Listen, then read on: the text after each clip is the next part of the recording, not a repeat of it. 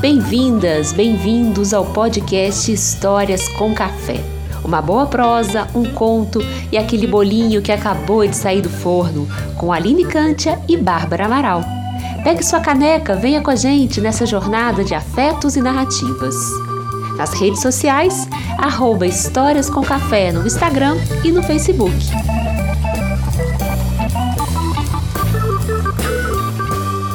Olá a todos, a todas! Mais uma terça-feira, já estamos aqui no nosso quarto episódio do podcast Histórias com Café.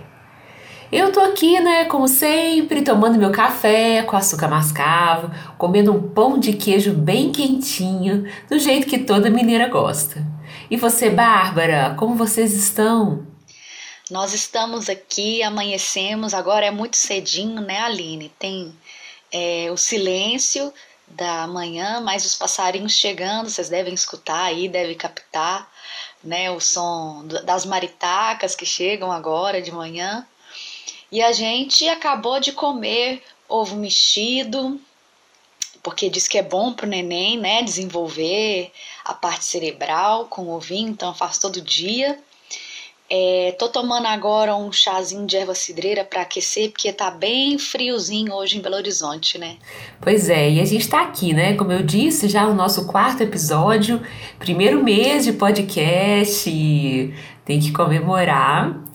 E a gente tem tido um retorno muito bonito dos primeiros programas, das pessoas, e a gente quer agradecer muito, porque realmente né, esse retorno dos três primeiros episódios fez uma grande diferença para a gente entender como que é esse processo de gravar à distância, de pensar as histórias.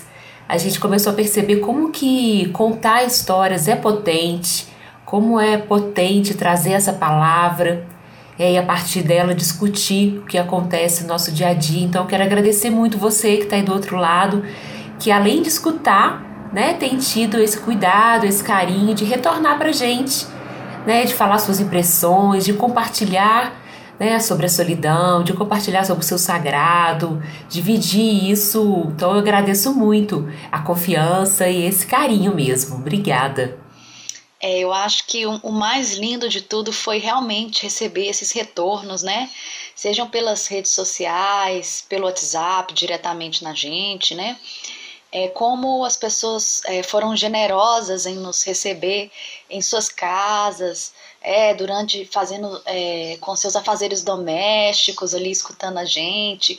Tiveram pessoas que escutaram à noite antes de dormir, né? E, e as pessoas é, compartilharem com a gente, além de abrir as portas da, da escuta, né? Para esse podcast, para essa ideia de compartilhar histórias e a gente refletir através delas é, também é, esse retorno, né, de, de, nos dizer o que o, a história causou, o que modificou, o que fez pensar. Isso é muito bacana, a gente fica muito feliz. Continuem é, nos dando esse retorno, compartilhando com a gente as suas impressões, porque é isso que faz o nosso podcast crescer, né? A gente está fazendo ele para vocês. Então, por favor, continuem falando com a gente pelas redes sociais, né? Que a gente vai crescer junto e as histórias vão aparecer para todos nós. Bom, e como a gente está gravando dentro de casa já 90 dias, né? Então a gente realmente não tem como. Os temas das histórias que a gente traz acaba esbarrando nisso, nos atravessando, já que é um cotidiano tão novo e tão intenso para nós. E é por isso que hoje, Aline, nós vamos trazer mais uma história do livro Mulheres Correm com os Lobos, da Clarissa Píncula Estés, que é a história do urso meia-lua. Essa é uma história que nasceu lá no Japão, e para os japoneses, o urso é um símbolo de lealdade, de sabedoria e força. É, lá no norte do Japão, onde vive a tribo Ainu, o urso é aquele que pode conversar diariamente com Deus e trazer as mensagens para os seres humanos. E é por isso que o urso meia-lua é considerado um ser sagrado, que recebeu a marca branca no pescoço da deusa budista Kaiain, cujo símbolo é a própria meia-lua. Dizem que Kaiain é a deusa da profunda compaixão e o urso é o seu próprio emissário. Saber a história das histórias, Bárbara, nos ajuda muito a entendê-la. Saber antes né, de ouvir a história, de onde ela vem, quais suas raízes. Então, vamos lá, né? Histórias para você. Era uma vez uma jovem mulher que vivia numa perfumada floresta de pinheiros. Seu marido esteve fora lutando na guerra durante muitos anos. Quando ele afinal foi liberado, voltou para casa com o pior dos humores. Ele se recusou a entrar na casa porque havia se acostumado a dormir nas pedras. Ele só queria ficar sozinho e permanecia na floresta tanto de dia quanto à noite. A jovem esposa tinha ficado tão feliz assim que soube que o marido estaria finalmente voltando para casa, que ela cozinhou e fez compras, e fez compras e cozinhou.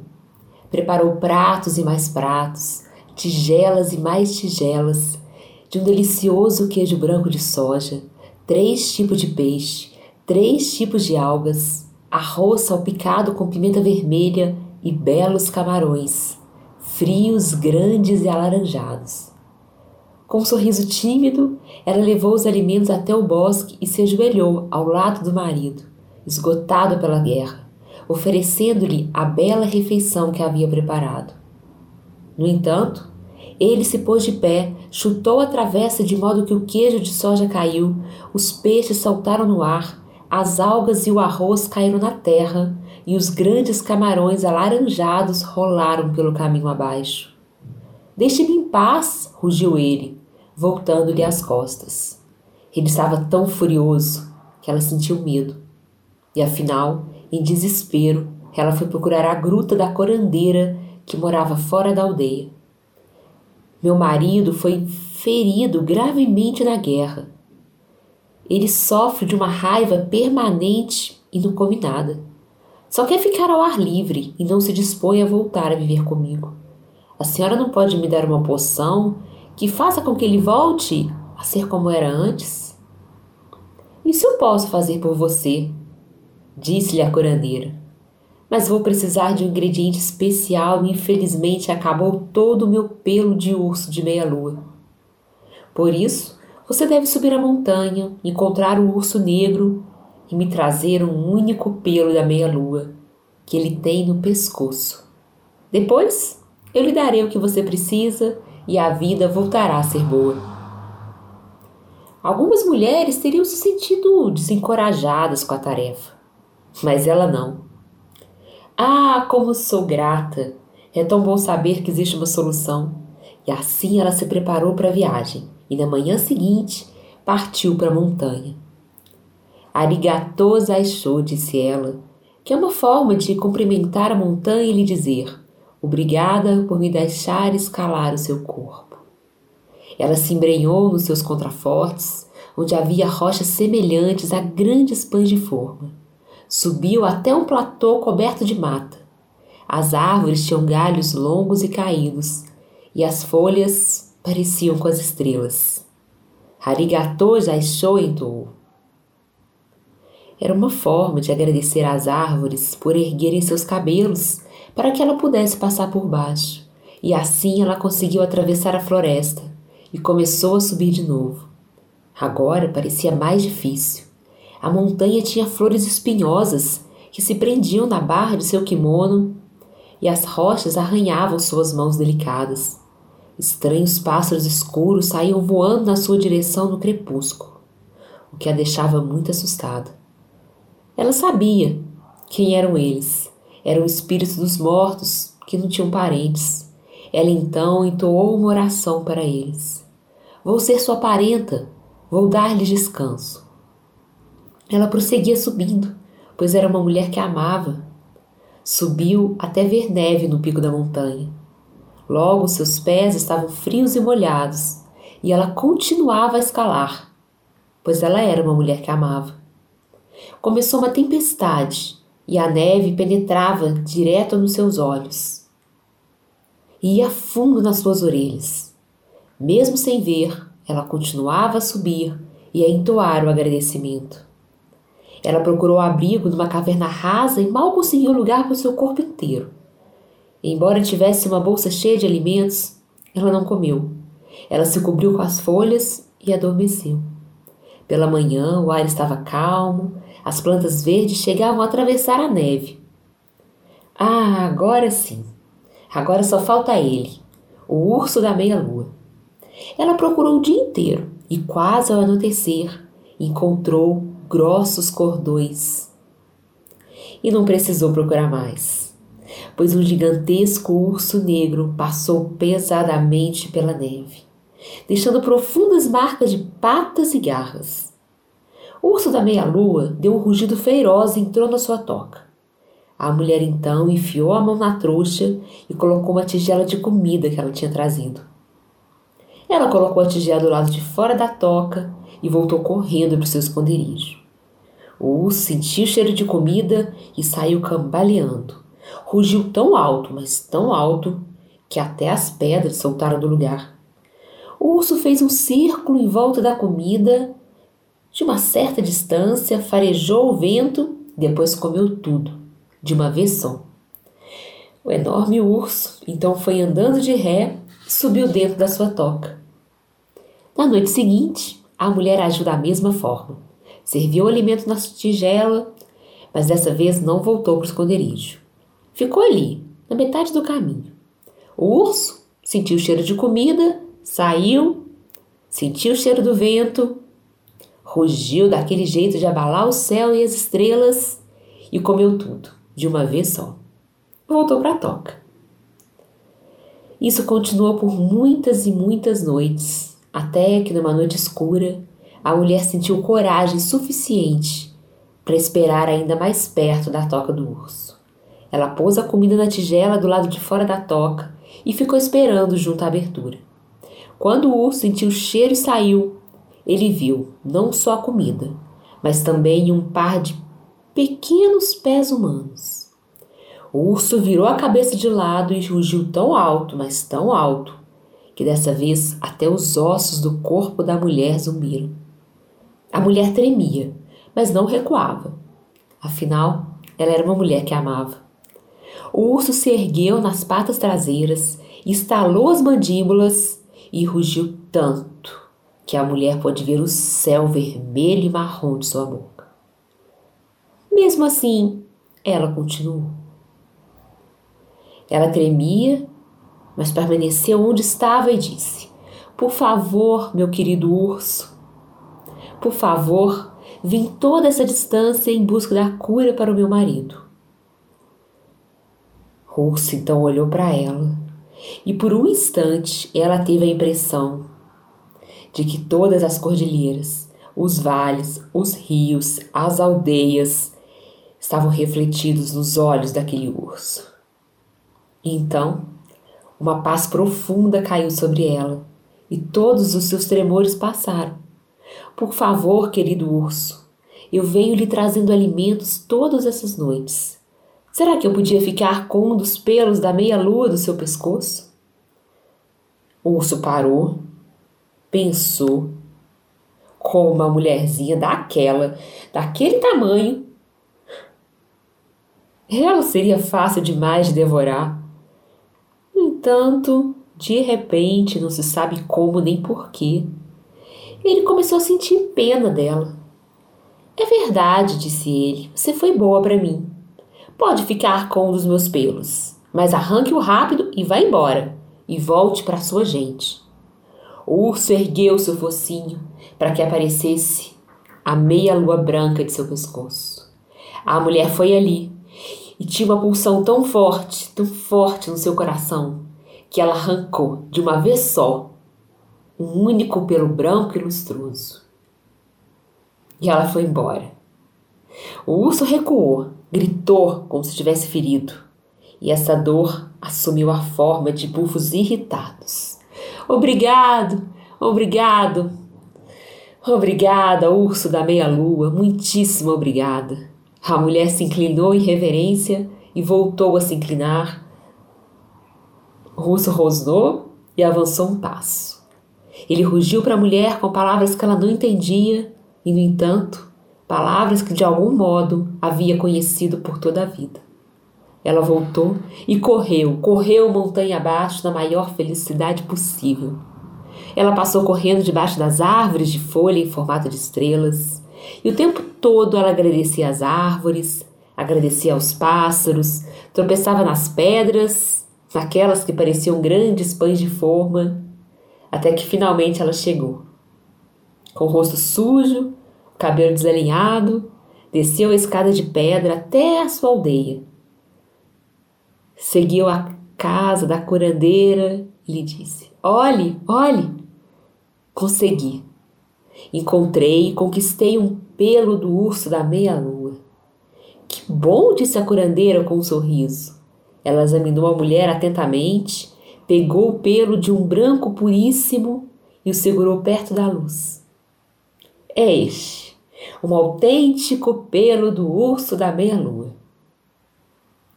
De repente, porém, ela se voltou e lançou o pelo no meio do fogo, onde ele estalou, pipocou e se consumiu numa bela chama laranja. Não! gritou a mulher. O que você fez? Fique calma, está tudo certo. Está tudo bem, disse a curandeira. Você se lembra de cada passo que deu para escalar a montanha? Você se lembra de cada passo? Se lembra de ter conquistado a confiança do urso da meia-lua? Você se lembra do que viu, do que ouviu e do que sentiu? Lembro, disse a mulher. Lembro-me muito bem. Então, minha filha, disse a velha curandeira com um sorriso meigo, volte, por favor, para casa com seus novos conhecimentos e proceda da mesma forma com seu marido. Essa história, ela fala para mim sobre o aprender. Aprender a construir aos poucos. A gente sobe a montanha para curar a si mesmo. E encontramos na própria montanha outras pistas de como é transformar a nossa mágoa, o negativismo e o excesso de rancor da raiva. Uma dessas pistas é a expressão arigato saizo, que a mulher, a moça da história, entoa para agradecer as árvores, as montanhas e tudo que a paisagem e a passagem dela permite que ela possa contemplar. A gente pesquisou e numa tradução literal assim, essa expressão significa obrigada ilusão. Em japonês, saisho representa um modo claro de se olhar para aquilo que prejudica a compreensão mais profunda de nós mesmos e do mundo. Olha que interessante, Aline. Muito, e quando a gente leu essa passagem, a gente ficou até perguntando, né, nos perguntando o que que prejudica, né, essa compreensão mais profunda de nós mesmas. Você que está aí do outro lado, se quiser nos ajudar nessa resposta, né, o que que te, o que que te atrapalha, o que que te prejudica, prejudica né, a compreender de maneira mais profunda quem você é.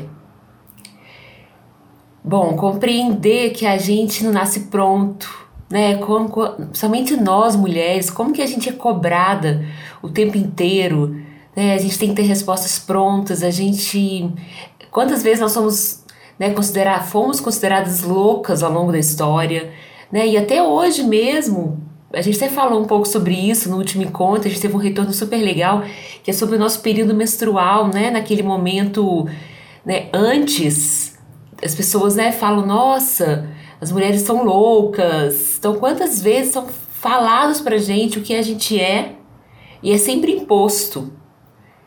Então, a gente pode pensar um pouco essas ilusões também dessa forma. Né? Então, compreender que a gente não nasce pronto, que a gente está sempre em processo de aprendizado, que a gente. e vai aprendendo aos poucos mesmo. Né? Às vezes eu aprendo muito sobre uma questão da vida, mas sobre outra eu não aprendo. E isso também é muito importante a gente entender e perceber que tudo bem. Tudo bem, às vezes, eu está muito pronta numa área mais acadêmica, numa área mais artística, mas às vezes na minha vida emocional, na minha vida espiritual, eu ainda preciso assim ir lá do começo e não tem problema. Tem uma parte da própria Clarice onde ela diz que no budismo disse que existem sete véus da ilusão. Eu achei isso muito bom. À medida que cada um é eliminado, disse que a pessoa compreendeu mais um aspecto da verdadeira natureza da vida e da sua essência. Erguer os véus fortalece a pessoa o suficiente para que aceite o significado da vida, para que desvende os padrões dos acontecimentos, dos seres e das coisas, e para que acabe aprendendo a não levar tão a sério a primeira impressão, mas a sempre procurar mais fundo. No budismo, erguer os véus é necessário para que a pessoa se ilumine. A mulher nessa trilha está numa expedição para trazer a luz para as sombras. E é interessante quando a gente que a gente usa muito esse termo das sombras, né? Principalmente nesse momento que a gente está vivendo no Brasil, no mundo. Só que o tamanho da sombra tem que ser o mesmo tamanho da luz. E por qual caminho que a gente quer? E como é importante a gente ter os dois lados também. A mulher nessa trilha, ela precisa compreender as muitas camadas da realidade que está ali na montanha. Porque a gente tem muitas ilusões né, acerca da vida. Muitas vezes a gente pode dizer a vida é bonita e por isso ela é desejável. Ou eu preciso ser boa para poder ser aceita. Quantas vezes a gente é cobrado para poder ser aceito em algum espaço?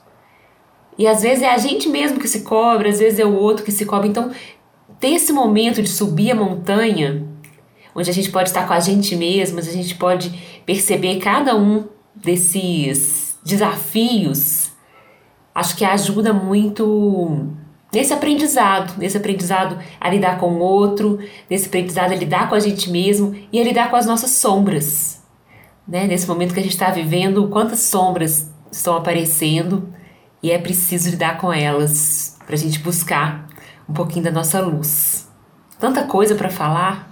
Nossa, eu acredito que cada tema que a gente aborda aqui é, são vários episódios de podcast, né? E a gente tenta reduzir em apenas um. Mas a gente pode voltar aos temas, né? Isso não é problema. Se vocês quiserem, é só comentar com a gente que a gente volta na história, a gente volta no tema. É, tem outro símbolo muito forte que eu percebo nessa história, que é a curandeira, né? Que é a bruxa, que é essa representação dessa mulher, que é o símbolo da força da cura, né? É, ela diz que nós podemos deter todo o conhecimento do universo, mas ele se reduz a um ponto, a praticá-lo. Isso é tão importante e se reduz a voltar para casa e implementar passo a passo o que sabemos e o que aprendemos. E a curandeira ela fala assim: Você se lembra de cada passo que deu para escalar a montanha? Você se lembra de cada passo que deu para conquistar a confiança do urso meia-lua? Você se lembra do que viu, do que ouviu e do que sentiu? Lembro, disse a mulher. Lembro muito bem.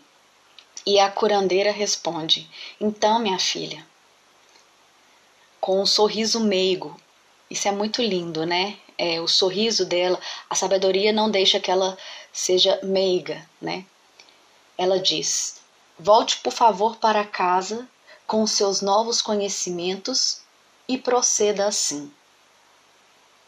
O fio nesse caso, né, essa missão que ela tem de subir a montanha, de conquistar a confiança do urso, pegar um fio do pescoço dele, que é um processo de dor que o urso sente, mas que permite a ela que passe por isso.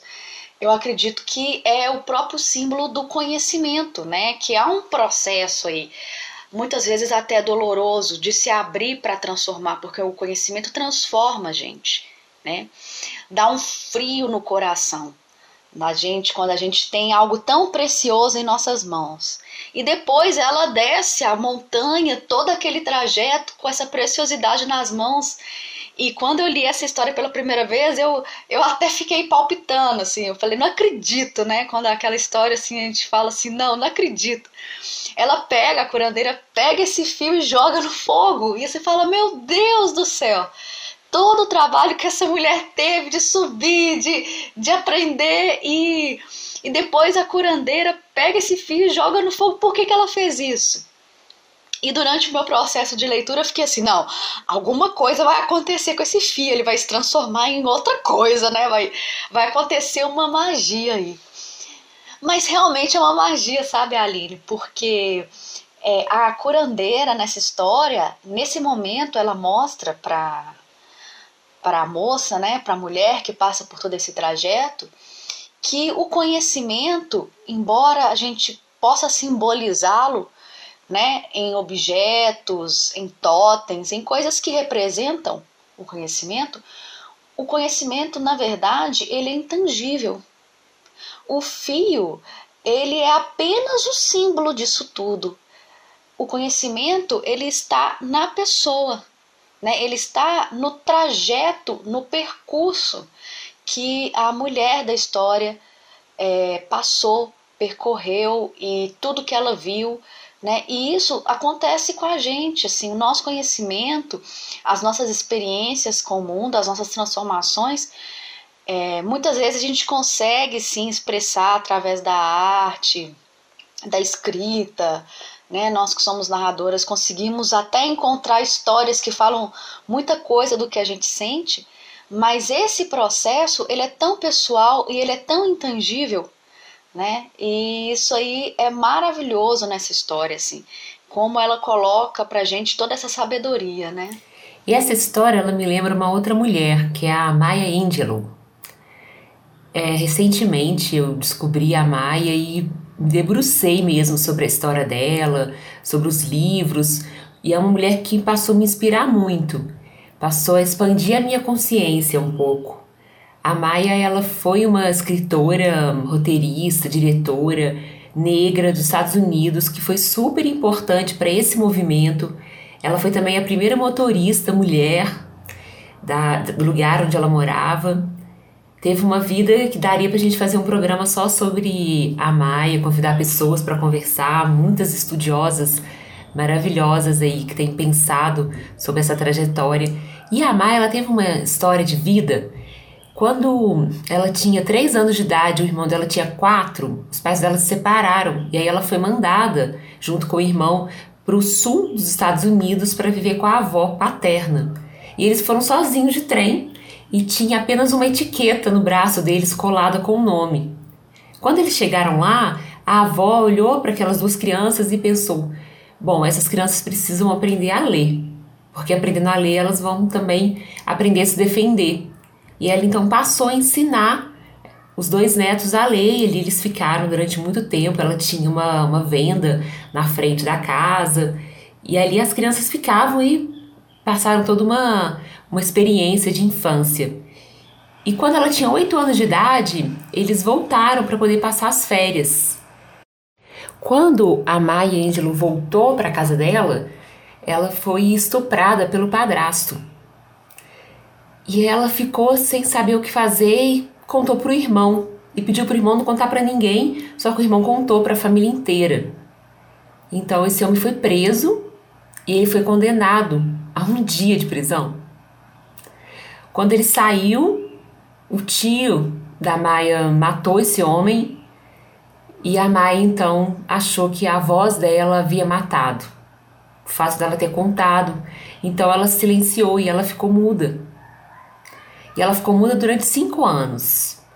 Até que tinha uma pessoa que sempre ia lá, conversava com a mãe e lia para ela, lia poemas, contava histórias.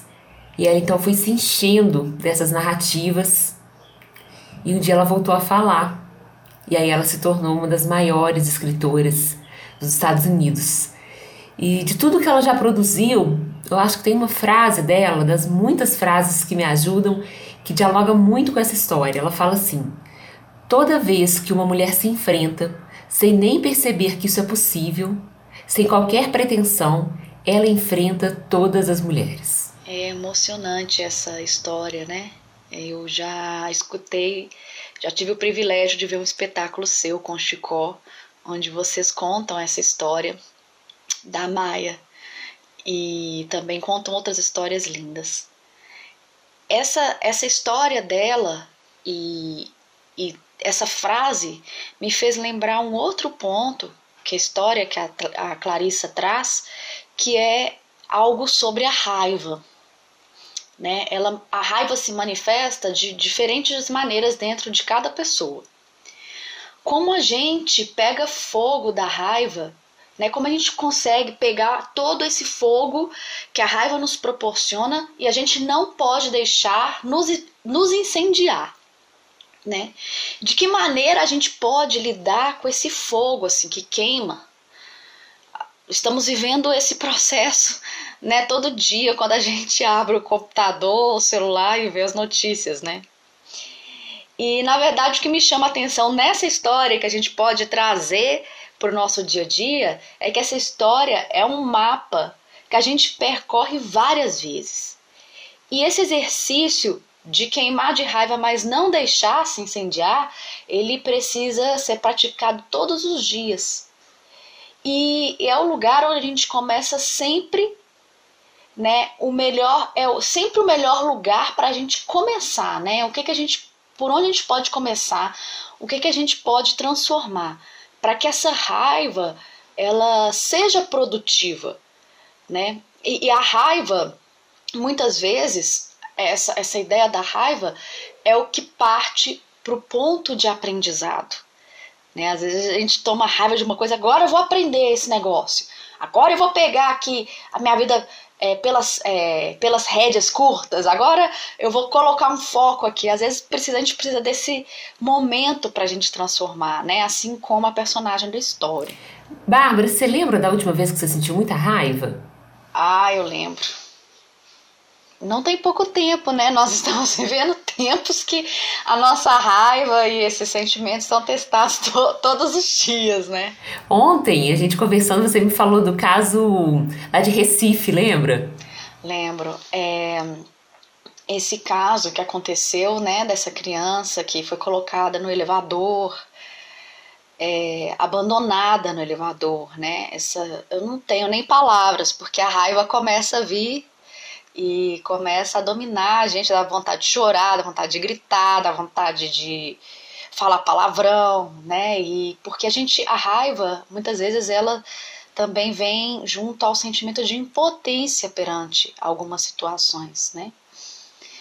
Então, esse, esse, esse episódio foi um episódio que me deixou com muita raiva e eu confesso a vocês que eu ainda não consegui deixar que essa raiva não me incendeie estou num processo de aprendizado de como lidar com essa raiva. É, esse momento está sendo de muita aprendizagem mesmo com relação a isso.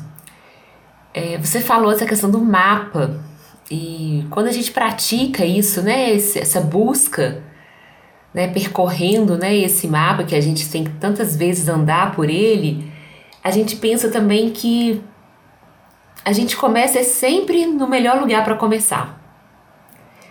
Porque é isso, às vezes a gente fica esperando o melhor momento para começar. Nossa, quando será que eu posso começar a fazer isso? Quando posso começar a aprender? O melhor momento é aquele onde eu quero começar, onde eu posso começar. E isso, isso para mim tem muito sentido, porque fala muito da paciência, né? E, e acho que essa história ela nos mostra que a paciência é um bom remédio a ser aplicada a essa raiva. E a raiva pode ser nova né, como esse caso que aconteceu, ou pode ser uma raiva antiga. Porque na verdade também essa raiva enorme que a gente sente quando essa mulher coloca uma criança sozinha no elevador é uma raiva também de todo um processo histórico que a gente vive, de várias situações que a gente vai acompanhando e que vem dentro da gente. E quando a gente vê isso, a gente fala, não acredito que isso também aconteceu. Então é um processo acumulativo mesmo. E, e embora essa cura né, esse insight para que a gente possa cuidar disso, para que isso não, né, não nos atinja tanto, embora isso seja diferente para cada pessoa, a história ela propõe algumas ideias interessantes a respeito de como se envolver com o processo. Por isso que eu gosto das histórias.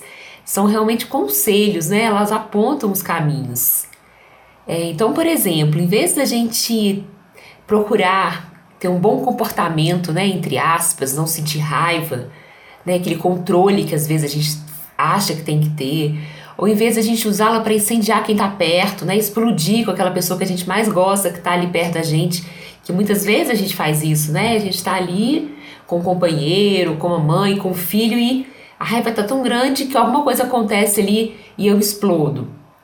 Às vezes é melhor a gente aceitar que a gente está com raiva mesmo, convidar a raiva para sentar com a gente, oferecer um chazinho para ela, oferecer um, um cafezinho, perguntar se ela quer conversar, deitar ali na rede, sentir essa raiva, né? conviver com ela um pouco, entender por que, que ela está ali, né? descobrir o que, que provocou essa ira em mim.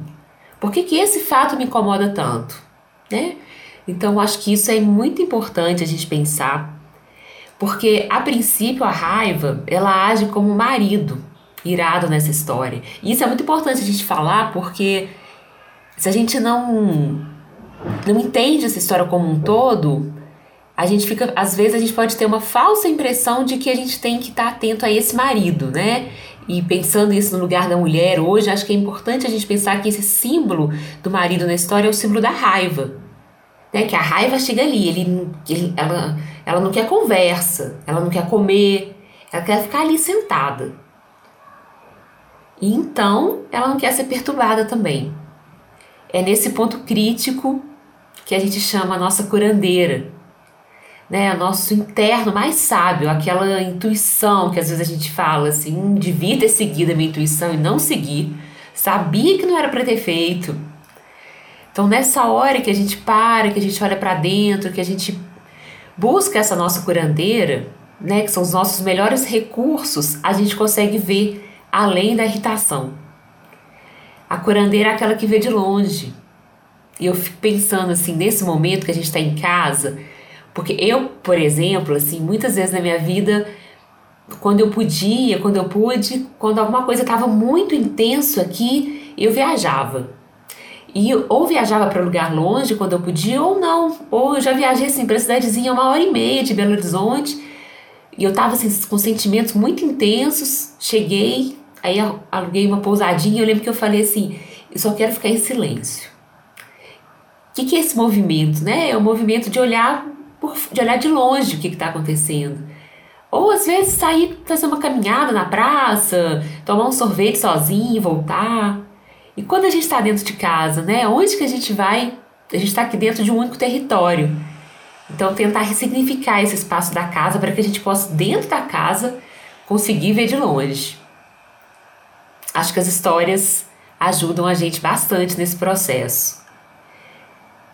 Eu acho que essa curan... essa curandeira, eu acho que ela nos diz sobre a vantagem que a gente tem né, que pode vir dessa exploração, né, dessa onda mais emotiva, né, de internalização, daquilo que a gente sente mesmo. E foi justamente pensando nisso, né? É, as pessoas que estão nos escutando agora, às vezes é, não conhecem um pouco sobre o nosso processo de criação desse podcast. E esse episódio, nós ficamos muito tempo, né, digerindo esse episódio para chegar aqui. Eu, acredito que foi o episódio que a gente mais digeriu para chegar nesse nesse roteiro, nesse texto, nessas reflexões assim. E nós fomos na rede social perguntar para as pessoas é, para trazer exemplos do dia a dia, principalmente relacionados a este momento que nós vivemos, de como esse momento tem transformado as pessoas, se elas têm pensado sobre essa transformação, o que elas têm aprendido. Né? E a gente teve muitas respostas bacanas assim na, na, nas redes sociais e a gente queria compartilhar com vocês algumas dessas respostas, que são exemplos do dia a dia né, que a gente trouxe para vocês. Pois é, eu, eu perguntei nas minhas redes, a Bárbara também, e as respostas nos ensinaram muito. E a gente separou algumas que tem muito a ver, eu acho, com esse processo, inclusive que a gente falou hoje. Tenho aprendido que as coisas simples e práticas do cotidiano, realizadas a dois e com criatividade, enriquecem a vida. É, achei isso tão bonito, ainda mais que isso foi escrito por uma, uma pessoa que a gente gosta muito, que é casada há 40 anos. Então, olha só como é que ela está se reinventando nesse momento. Né? As coisas simples praticadas a dois e com criatividade. A paciência também apareceu muito nas respostas. É, estou entendendo o valor imprescindível das práticas, visão e ações do feminino ligadas ao cuidado, cultivo e acolhimento. Olha que palavra importante, acolhimento. Estou entendendo o quanto nosso mundo interno e externo às vezes nos desvaloriza. Estou aprendendo que eu não preciso de muita coisa, que se possível devo ter uma reserva, uma reserva financeira e, mesmo com pouco, é essencial ajudar quem mais precisa. Querida Aline, procuro fazer o que posso e parei de cobrar muito de mim. Né, essa cobrança, como ela também, nesse momento é isso, não dá pra gente fazer muito mais do que a gente pode. Então a cobrança também tem feito muito sentido. E a última, que eu acho que tem muito, muito a ver, que é não temos controle de nada. E que é importante ser carinhoso o tempo todo com quem vive com você. Sempre fui carinhosa, mas antes eu não tinha muito controle disso. Eu tinha controle era do espaço da casa, do lugar das coisas. Agora eu estou aprendendo a não ser tão vigilante, tão controladora. Estou dando espaço, não fazendo tudo de um mesmo modo. Percebi que teria que fazer isso desde o início, porque o medo do vírus, a expectativa de ficarmos em casa, a expectativa de de repente ficarmos doentes ou isolados, nos coloca no sofrimento logo de cara. Percebi que teria que ser mais flexível com a vida, sob o risco de piorar o sofrimento. Isso tem sido libertador para mim e não foi tão difícil como eu imaginava. Essa sim foi uma das coisas que eu aprendi. Achei tão bonito essa reflexão. É, nas minhas redes sociais eu também tive é, comentários e reflexões bem parecidas com a, a que você trouxe e o que mais ficou evidente foi a paciência, foi a palavra mais dita, e também a questão de que a gente não tem controle de nada, né? Que ter que lidar com essa impotência, com essa surpresa, é algo que, que tem feito a gente aprender e a trabalhar internamente vários aspectos. E também a questão de que é importante a gente tratar as pessoas que a gente ama com carinho hoje, Nunca deixar o amor para amanhã, porque a gente não sabe do amanhã. A pessoa e a gente precisa de comunicar hoje o amor que a gente sente. Então, é muito parecido. Eu acredito que as pessoas estão vivendo coisas parecidas, né? É, e fazendo reflexões parecidas, porque estamos todos no mesmo processo de distanciamento e isolamento social. Né? E isso, de alguma maneira, provoca é, sentimentos muito parecidos, sejam aqui em Belo Horizonte, sejam lá no México, por exemplo, que eu recebi respostas do México, recebi respostas do Peru, e essas respostas e essas reflexões se encontram. Né? Então a gente fica pensando é, numa pergunta para a gente terminar esse episódio, Aline.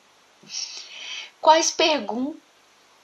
Quais perguntas a gente pode fazer para o nosso público e quais perguntas vocês podem fazer para nos provocar, porque são tantas perguntas.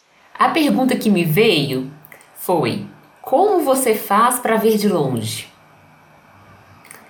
Então, quem puder contar para gente o que, que tem feito para poder conseguir, mesmo dentro de casa, ver de longe a situação e sentar ali com a gente mesmo, com a nossa raiva, com as nossas sombras e conviver com ela. É, a minha pergunta ela tem a ver com a sua pergunta. Embora a gente não tenha compartilhado essas perguntas, né? Uma surpresa agora. A minha pergunta tem a ver com a curandeira. Eu pergunto: em quais momentos da sua vida hoje você percebe o contato com a sua própria curandeira? Ótimo. Então fique aí com essas perguntas. Fiquem bem, fiquem em casa que na próxima semana estaremos aqui de novo juntas, conversando, compartilhando histórias e aquele cafezinho bom. Um abraço a todos, A gente está muito feliz de compartilhar essas histórias e do retorno de vocês. E obrigada pela oportunidade de escuta e a oportunidade de a gente comunicar tudo aquilo que a gente tem refletido e aprendido ao longo desse tempo. Obrigada e até o próximo episódio. Esse foi o nosso podcast Histórias com Café. Uma boa prosa, um conto e aquele bolinho que acabou de sair do forno.